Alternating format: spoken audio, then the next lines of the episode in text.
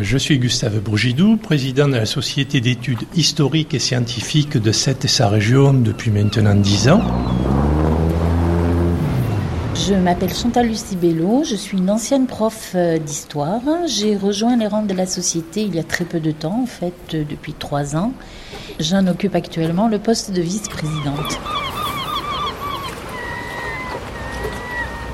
Les premiers sétois ont été des gens qui sont descendus des Gavatches, ceux qui sont venus de la montagne, et surtout des travailleurs qui ont longé le canal du Midi au fur et à mesure d'avancée du canal et qui sont venus travailler à Sète et certains ont fait souche.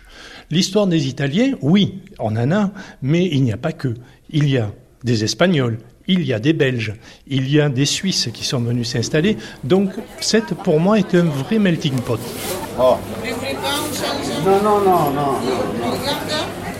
Claro, voilà, évidemment. Regardez celle-là ou pas euh, les premiers vrais immigrants italiens euh, venaient de la région de Gênes. Ils sont arrivés donc euh, au XVIIIe siècle. C'était des armateurs principalement. Donc c'était au départ une immigration venue surtout d'Italie du Nord et une immigration de gens relativement aisés, accompagnés quand même de marins Cette petite colonie italienne se regroupait dans la grande rue haute de Sète. Ils ont recréé là une petite Italie. Que vers le sol natal mon corps soit ramené dans un sleeping du Paris Méditerranée, en gare de Sète. La deuxième vague d'immigration a été surtout au XIXe siècle, à un moment où l'Italie est en proie de graves difficultés agricoles.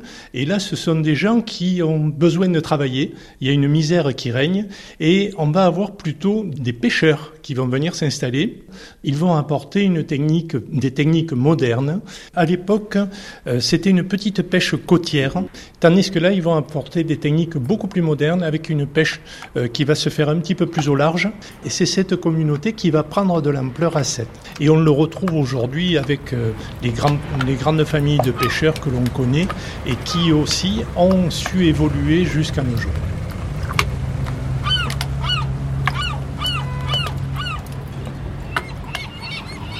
Ils étaient très pauvres quand ils sont arrivés.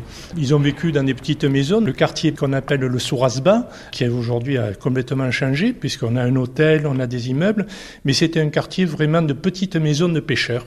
Et petit à petit, certains ont bien réussi. On nous dit souvent que dans ces toutes petites maisons qui étaient des, maisons en enfilade, hein, il y avait une pièce qui donnait sur la, rue et puis euh, une pièce derrière.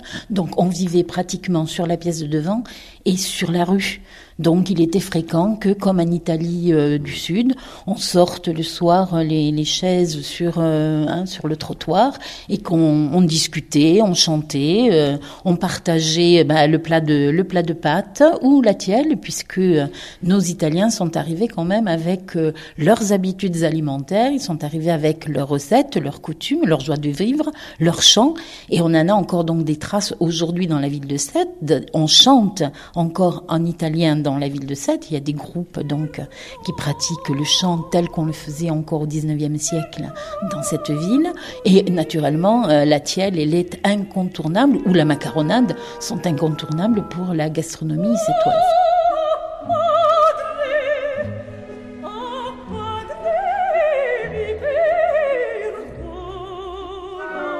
Je soupçonne que si nous avons un aussi beau théâtre municipal dans la ville de Sète, c'est bien pour la pratique du bel canto, qui est venu euh, effectivement d'Italie, qui est venu du, du 19e siècle. Donc nos grands opéras, nos grands airs d'opéra sont encore fredonnés dans les rues de Sète sans que ça pose problème.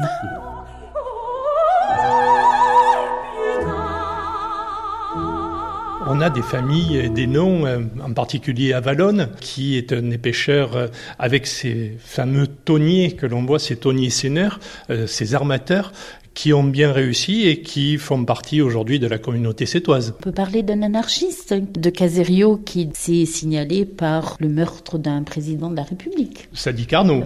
Mais euh, Sadi Carnot est à l'honneur puisque la région vient de nous refaire un joli pont, le nouveau pont Sadi Carnot.